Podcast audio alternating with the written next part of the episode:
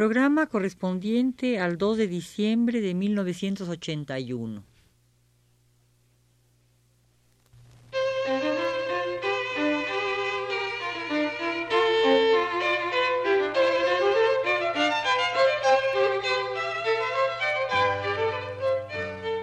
Divergencias. Programa a cargo de Margot Glantz. Este programa estará dedicado a don Alfonso Reyes y continuaré analizando a don Alfonso en el próximo programa para cumplir con el homenaje que se hace nacionalmente a este gran escritor y humanista mexicano.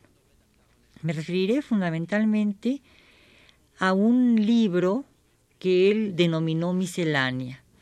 Y me pregunto, ¿por qué miscelánea? ¿Qué diferencia hay entre una miscelánea y una mixcultura?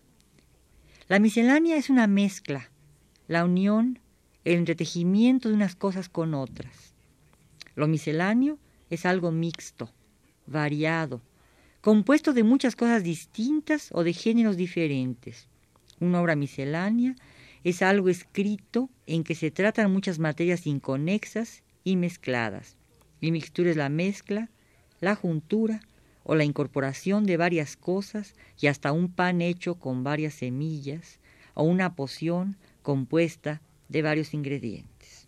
Creo que las varias acepciones mencionadas, reproducidas digna y fielmente como las registra el diccionario de la Real Academia Española, calzan perfectamente con los escritos de don Alfonso Reyes y van articulando imágenes, temas, problemáticas, impresiones, estampas, para organizar un texto a veces breve, bien calculado en su lenguaje y aderezado como un manjar. A veces le llama marginalia, otras árbol de pólvora y también memorias de cocina y bodega y hasta visión de Anáhuac. Lo que me llama la atención es siempre esa calidad culinaria de la prosa de Reyes. En sus notas a cartones de Madrid y refiriéndose al entierro de la sardina, texto publicado en 1915, dice, la edición mexicana, con una reproducción de Goya en la cubierta, tiene un sabroso carácter de obra de aficionados. Además de la fijación que tienen las cosas de comida, y en la descripción deleitosa que de ellas hace, los adjetivos son frecuentemente paladares, es decir, se relacionan con las papilas gustativas, con la sensación de deglutir, con la abundancia de alimentos grasos y sensuales que se van deslizando por el organismo y siguen un recorrido cuidadosamente anatómico y delicuescente.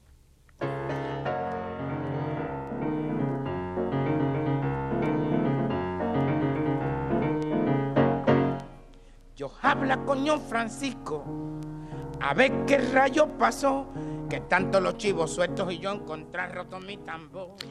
Los placeres de la mesa son los placeres de la prosa y por ello esta es sabrosa. Prosa acorde con el físico, breve pero suculento, redondo pero retozón, graso pero refinado, pletórico aunque pícaro y la mirada sabrosa se mimetiza a la lengua que el estilo hace gastronómica. Ya lo dice James Willis Robb en su libro El estilo de Alfonso Reyes, publicado por el Fondo de Cultura Económica, al compararlo con de epicurio gastronómico, analizado por Spitzer y relacionado por ello con Reyes y su prosa. En los mismos cartones de Madrid, Reyes intenta explicar en un texto muy breve llamando la técnica y la imitación sus aficiones. El ensayo lleva un título sugestivo, pero entre paréntesis, análisis de un sentimiento confuso. Y ese sentimiento se produce en relación con la materia grasa por antonomasia, con el jamón vendido en las mantequerías leonesas. La perfección de una sabiduría que lleva siglos de ejercerse confunde a reyes.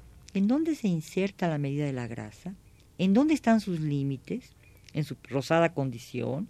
¿En su tajante diferencia con lo óseo, pero a su vez en su cercanía? Es más, ¿Son esas diferencias de espacio las que interponen un límite a la carne gruesa y venosa?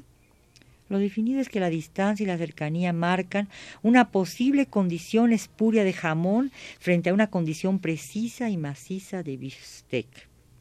Casi podría decirse que entre la asombrada mirada de un reyes contemplando a un español que compra con seguridad un jamón y la mirada aquilatadora de Barth cuando define una esencia nacional francesa al comer un steak, hay la misma distancia y cercanía que aparece en el asombro de un Cortés o un Bernal relatando las cosas contrahechas que a si natura. cuero está rompido no se puede templar. Ese chivo corrompido está agachado en el mismo caserío y yo lo va a buscar y lo va a encontrar. Yo lo sacaré de donde está contigo. Reyes se admira de constatar que un español conoce lo que come, como un artífice, conoce los útiles y la materia prima con que habrá de confeccionar, digamos, un mosaico de plumas. Y reiterando, puede contraponerse el asombro de don Alfonso ante un español que compra un jamón, con la seguridad que da la vieja mesa donde se ostenta la serranía, con la mirada sorprendida de Cortés, describiendo las obras de los indígenas que contrahacen lo natural, reescriturada en visión de Anáhuac. En la técnica de la imitación, y después de constatar que el comprador pide un cuarto de jamón con la precisión con que una modista acierta a comprar a ojo de buen cubero la cantidad exacta de género que necesita para confeccionar un vestido, Reyes afirma, por aquí comienza mi asombro. No tengo la menor idea de los pesos ni las dimensiones, de lo que puede ser un metro ni un cuarto de kilo de nada, de nada. A veces quiero pasar por conocedor. Se me antoja cualquier golosina por la calle. Entro en la tienda, vacilo. Cuando el vendedor con su firmeza habitual y su aire terrible me pregunta de qué clase la quiero, y si ha de ser tanto o tanto más, soy tan miserable como el estudiante sometido a un interrogatorio de exámenes. Ignoro las marcas, las clases, las categorías comerciales de las cosas, y en cuanto a las proporciones numéricas, mi temperamento es completamente algebraico. Intuyo la filosofía de las dimensiones, pero nunca acierto con las cantidades aritméticas. Nunca sé decir lo que mide una pared o el número de habitantes de una ciudad. En cambio, pocas veces hierro al apreciar la mayoría o minoría relativa de las cosas, la tendencia a crecer o a disminuir, el progreso o la decadencia. Esta admiración la produce una técnica decantada y resumida en el ojo avisor que puede con la mirada aquilatar la sabrosura, la perfección, el estar a punto de una cosa.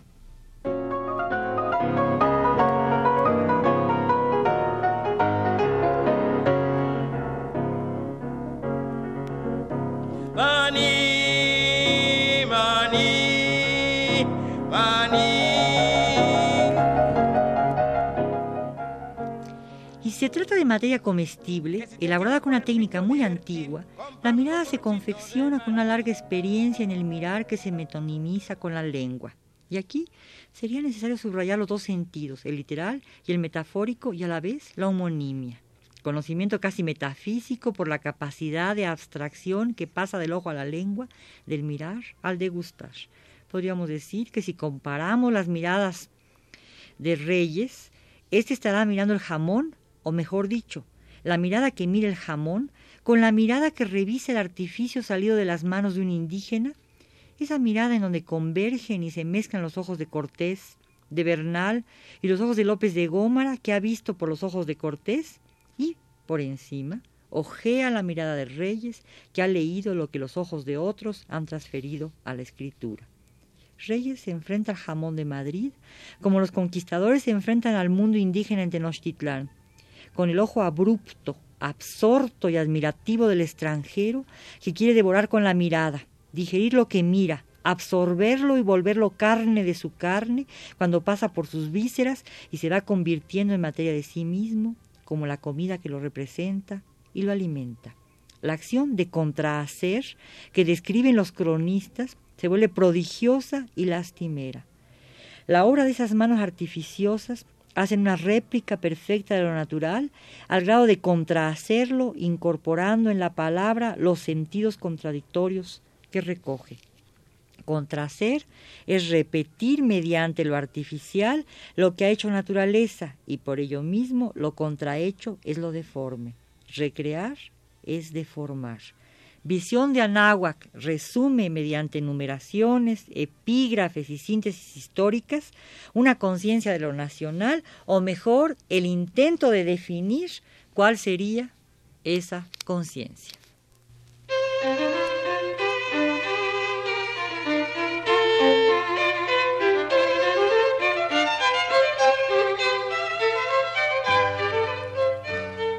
Divergencias Programa a cargo de Margot Glantz.